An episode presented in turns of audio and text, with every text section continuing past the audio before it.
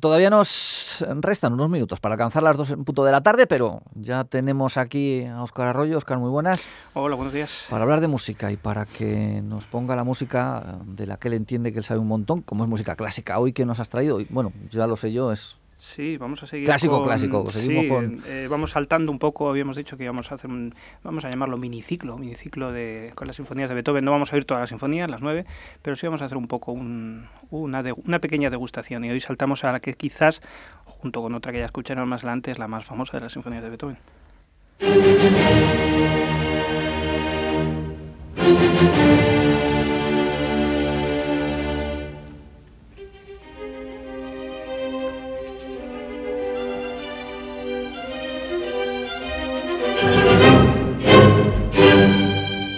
Y hablando de fragmentos famosos y conocidos, pues es que este es perfectamente identificable, ¿no? Pocos como este, sí. Este es del, seguramente de las... eh, Efectivamente, fragmentos, fragmentos, no sé si obras, pero sí fragmentos más conocidos. Es un tema muy célebre, además un, un material melódico, siempre decimos cuando hablamos de Beethoven que tiene una inmensa capacidad de desarrollo y ese, ese giro, esa- esas tres corcheas seguidas de esa nota, de esa nota larga, de esas tres cortas de una seguidas de una larga que impregnan todo el movimiento y del que nacen todos los, todos los motivos, es un ejemplo compositivo de, de primerísimo orden que es justamente célebre, efectivamente.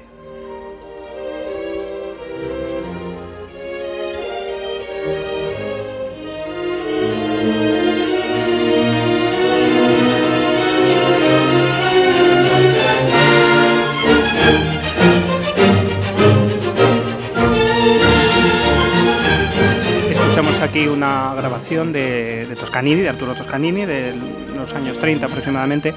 Eh, es curioso que este tema, además, estos, estos, estas tres corcheas y esa blanca que digo, eh, por ejemplo, en el código Morse significan precisamente la V.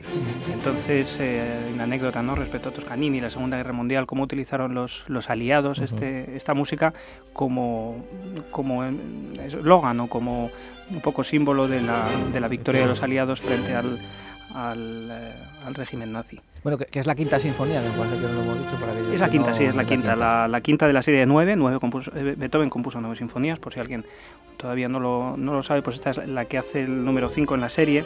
Eh, y como digo, pues tiene, tiene cuatro movimientos. También incorpora, otra de las novedades que incorpora esta sinfonía, eh, es que incorpora por primera vez eh, trombones. Hasta la época los trombones se utilizaban en la, en la ópera y demás, pero no en el, en el género sinfónico. Y esa incorporación de los trombones también le da ese, ese toque especial a la sinfonía.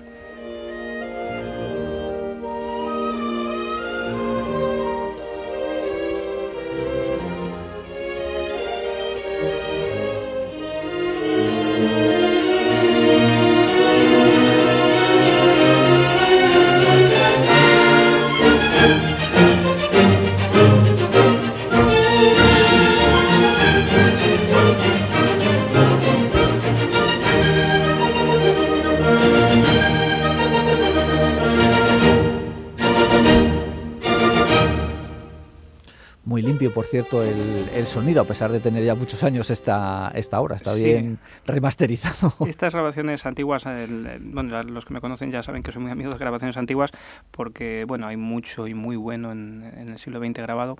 Eh, Actualmente también vamos a escuchar otra grabación más, más reciente de un director, eh, director de orquesta sobradamente conocido y además pianista y, bueno, grandísimo músico como es Daniel Barenboim. Vamos a escuchar un poco de la- del segundo movimiento de esta quinta sinfonía. Eh, este, esta sinfonía, cu- curiosamente, también eh, podemos contar otra anécdota, y es que, bueno, anécdota, realmente es que se estrenó en el Teatro Andrés Bien en, en Viena en, eh, en 1808, en un frío mes de, de diciembre de 1808, y en ese estreno se tocó junto a la Sexta Sinfonía, junto al cuarto concierto de piano, eh, el propio compositor hizo una improvisación al piano, se tocó la fantasía coral, claro, después de dos horas de música en- allí con el frío vienés de un mes de, de diciembre, pues el éxito fue un poco tímido, ¿no? Pero vamos, era un poco, era un poco lógico.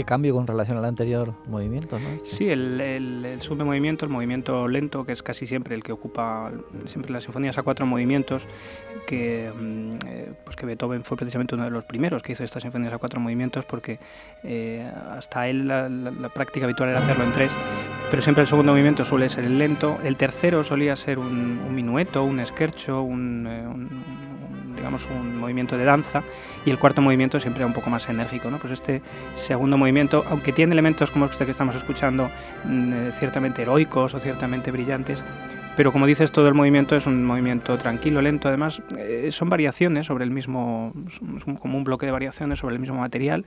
Lo hace, digamos, hace una exposición con un material melódico, con varios temas, y luego lo repite todo otra vez variado y todo una tercera vez variado. Esa capacidad de variación, de, ir desarrollando los temas de una manera pues orgánica, es lo que hace realmente admirable a la música de Beethoven, además de la eh, magnífica orquestación y, por supuesto, pues una imaginación desbordante.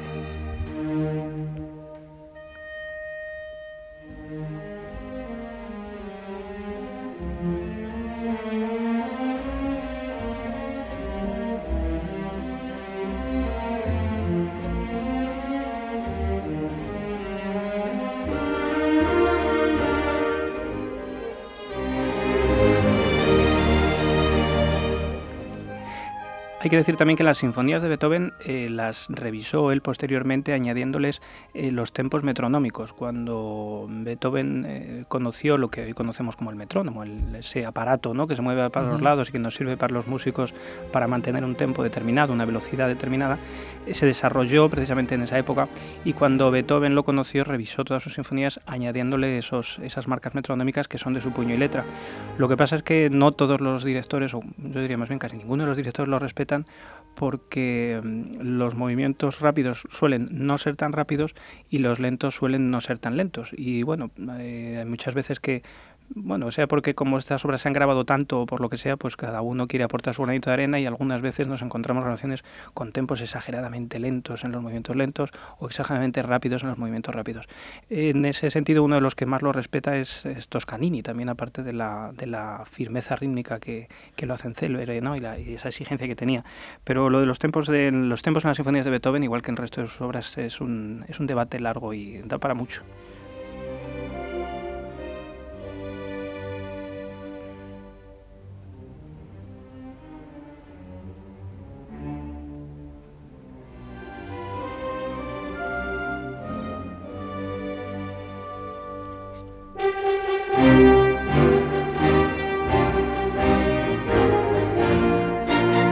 Escuchando el tercer movimiento, ahí escuchamos otra vez, el, es el mismo motivo realmente, el, motivo del primer movimiento elaborado de otra manera, dándole cierta entidad cíclica a, todo, a toda la sinfonía, también uno de esos elementos diferenciales de, Beethoven. Lo utilizará en, este quinto, en esta quinta sinfonía y también en las siguientes, en la sexta y por supuesto en la novena, el elemento cíclico de retomar el material melódico de movimientos anteriores.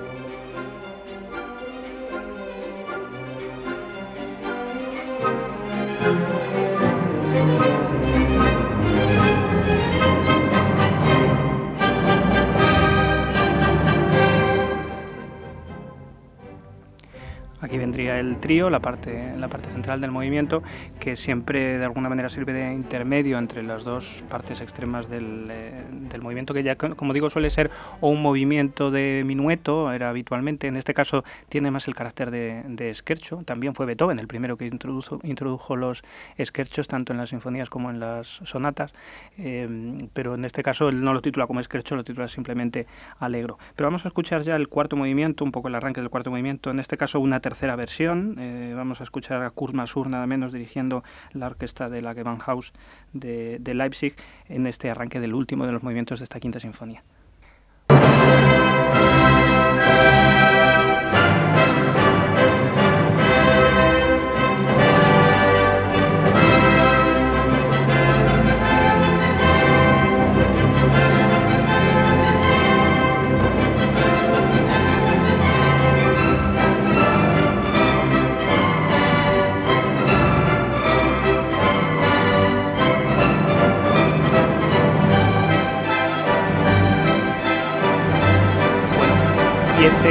Enérgico arranque del cuarto movimiento que además eh, enlaza con el tercero sin interrupción. Esa es otra de las novedades que incorpora esta sonata, que pasa del tercer movimiento en un pianísimo de repente a este cuarto movimiento tan enérgico y con tanta vida. Sí, un muy brusco de repente. Sí, sí, efectivamente, hay un, súbito crescendo y aparece este cuarto movimiento.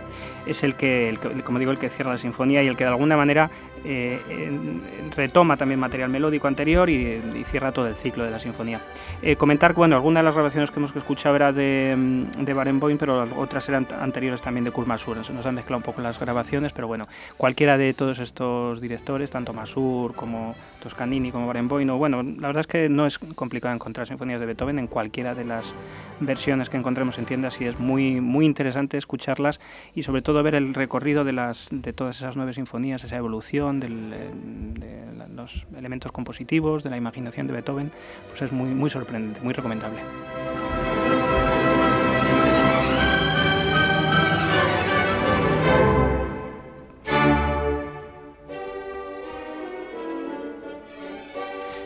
Como curiosidad decir que precisamente hoy, hace una semana, estaba yo delante de la tumba de Beethoven en Viena, estos días pasados, ah. estuve hace unos días allí, y la verdad es que encontrarte delante de la tumba de Viena, además yo creo que a estas horas estábamos visitando una de las casas del centro de Viena donde él, donde él compuso no esta sinfonía, pero sí la heroica. Entonces, bueno, vuelve uno con cierta impregnación ¿no? del espíritu de Beethoven y bueno, compartir con nuestros oyentes esa parte de esa energía y parte de esa vitalidad que, pues, que ha hecho a Beethoven uno de los grandes compositores de la historia de la humanidad. Pues si te parece les dejamos a los oyentes que disfruten de esta parte de la quinta sinfonía de Beethoven. Oscar, eh, muchas gracias, hasta la próxima. Hasta el próximo día.